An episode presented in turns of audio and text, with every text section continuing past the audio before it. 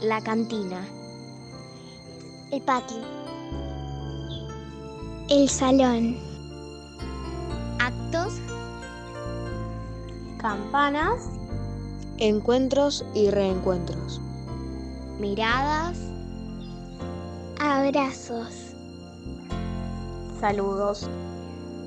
Maestros. ¿Dónde están todas esas sensaciones hoy? ¿Dónde se escondieron?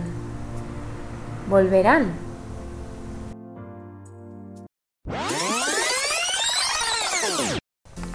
La suspensión de las clases presenciales desde marzo obligó a la comunidad educativa a replantearse el sistema escolar, a los alumnos a adaptarse a un nuevo formato de aprendizaje, a familiares a convertirse en nuevos maestros, al living de casa en el aula. ¿Y el docente?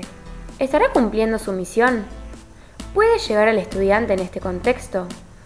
¿Cómo le da valor y voz? ¿Lo estará haciendo bien? Reinventarse, reconstruirse, reflexionar. Los docentes este año debieron enfrentar con sabiduría y creatividad esta situación imprevisible construyéndose personal y colectivamente, intentando reflexionar y comprender con herramientas conceptuales para modificar sus prácticas en este contexto absolutamente nuevo. Estos docentes, pertenecientes al enfoque hermenéutico reflexivo, que entienden la enseñanza como una actividad compleja que se desarrolla en escenarios singulares, ¿lograron adaptarse a la nueva presencialidad? A estos docentes comprometidos con las problemáticas políticas, revolucionarias y pedagógicas, les pedimos que no bajen los brazos hoy.